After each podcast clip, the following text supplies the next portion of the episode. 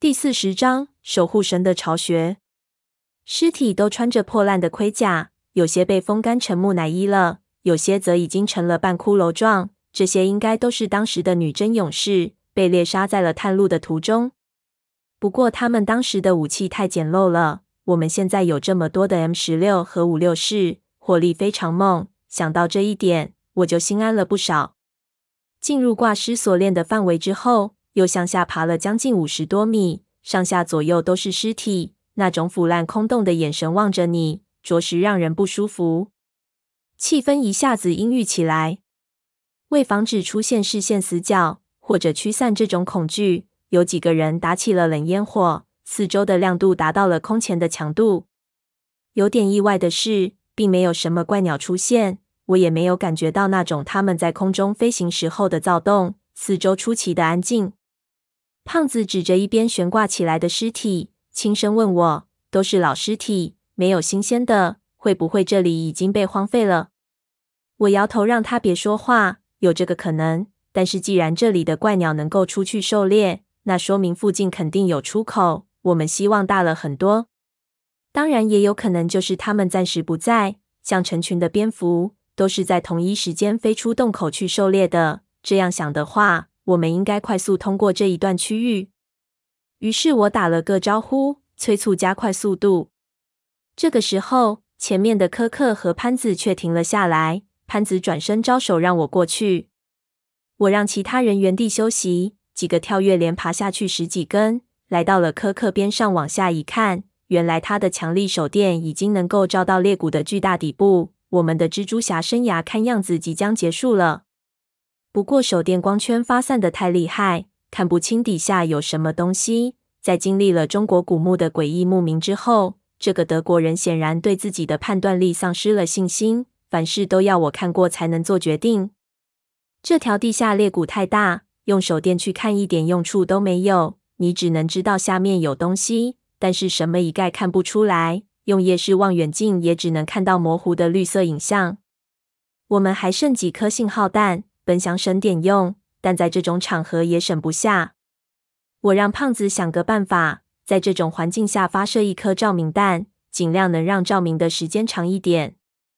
阿宁他们的照明弹比我们先进，胖子懂行，知道怎么用，就做了个 OK 的手势。他把一根荧光棒打亮了，用刀切开，把里面的涂料点在照明弹的弹头上，然后把照明弹丢到下面深渊中。我们只见一个荧光小点像流星一样滑落，掉到裂谷的底部，摔了两下不动了。接着，胖子端起五六步枪，一个三点射，打中了下面的弹头，顿时照明弹就烧了起来，整个谷底给照得清清楚楚。确实已经到达了谷底，底下全是极度不平整的黑色火山岩块和从上面跌落的尸骨，层层叠叠，也不知道有多少骨头和黑色的粪便。几乎把这些岩块都覆盖了，而在裂谷底下一边的崖壁上，有一扇两面的青铜巨门。我都无法来形容这一扇巨门的宏伟程度。门高在三十米左右，宽度将近六十米，折算成三米一层的现代楼房，这门光高度就有十层楼这么高。整扇门面看上去竟然像是整体铸造而成，这绝对不是古人能铸造出来的青铜制品，也绝对不是给人用的。因为这样的门有上万吨重，压在岩石之上，什么人能够打开？阿宁道：“这一定就是东夏传说中历代万奴皇帝出现的地底巨门。每次王朝替换之后，他们就再次用人生的活皮将门封闭起来。你猜这里面是什么地方？”我摇头，脑子根本在其他地方。心说：“这么一扇巨门，到底是什么人住在这里的？万奴王是怎么出来的？”难道他真的是神，拥有能够推动万吨巨石的神力？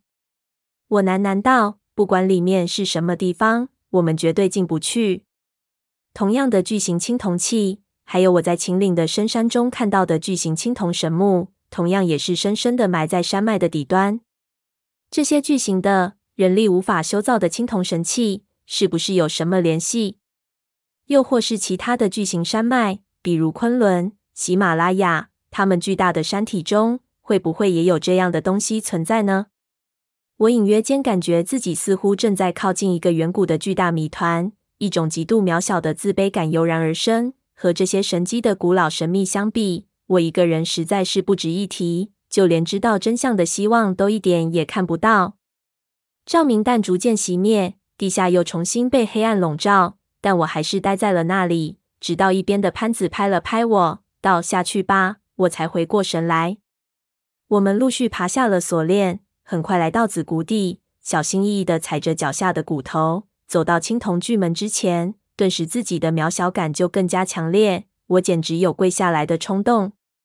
以我们这个年代的人，到了这里都有这种感觉。更不难想象，当年的东夏勇士千辛万苦带着汪藏海来到这里的时候，会是怎么样的震惊。也难怪他们会对在这里的经历念念不忘，以至于拼死也要将这里的一切记录下来，传达给后世的人。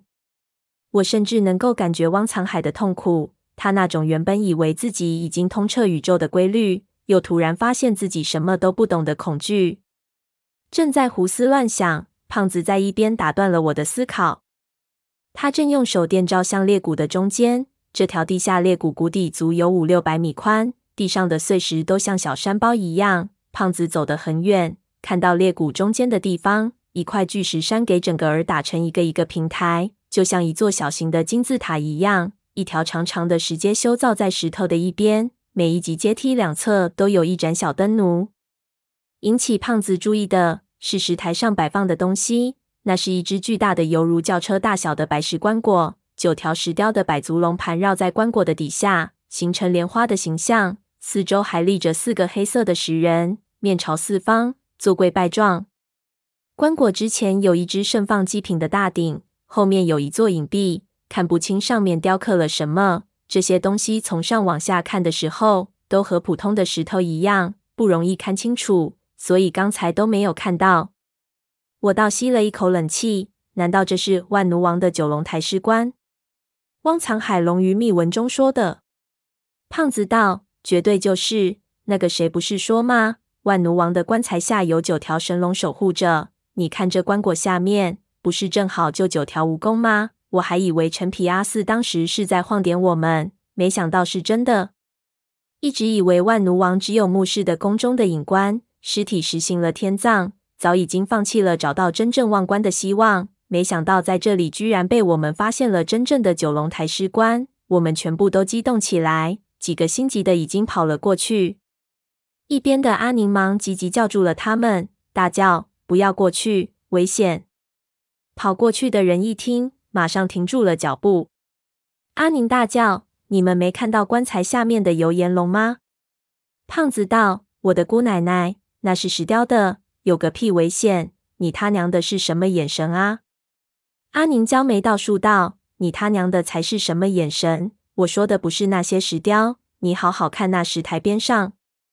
石台边上，我看阿宁的表情很严肃，但是石台边上，我左看右看，又实在看不出什么东西来，不知道他到底在紧张什么东西，就让他指给我看。阿宁用手电当成胶棒，当下一指。初时我仍旧什么都没发现，正在极度纳闷的时候，我突然发现石台竟然动了一下，顿时发现原来在石台之上竟然盘绕着一条巨大的火山油岩，足足有五六米长。因为实在太大了，加上它甲壳的颜色和火山颜色几乎一样，所以粗略一看，根本发现不了有这么一只东西趴在上面。发现了第一条后，马上第二条、第三条。第四条，一共九条巨型油盐给我们数了出来，全部盘绕在那座石台上，好比石头上的浮雕，几乎与石台融为了一体。九龙台狮，真的是名副其实的九龙抬尸。阿宁道：“你们如果一爬上石台，还没明白怎么回事，肯定就被咬成两截了。火山油盐是食肉性昆虫，非常的凶狠迅捷。我们这样的体型，正是他们最喜欢捕食的对象。”我已经算经历过很多古怪的事情了。如果这几条油盐长到一米，我也还能原谅。毕竟这里是火山中的地下裂谷，环境和空气成分大多不相同。世界上其他地方也有过发现，但是带到如此超出常理的昆虫，我还是第一次见到。这简直是美国恐怖片里被辐射变异了的怪物。边上阿宁队伍中一个华裔的专家自言自语道：“太奇怪，这种油盐的寿命一般也只有两三年。虫子在只有手指这么长的时候就应该死了。这几条能长到这么大，难道已经活了几千年了？”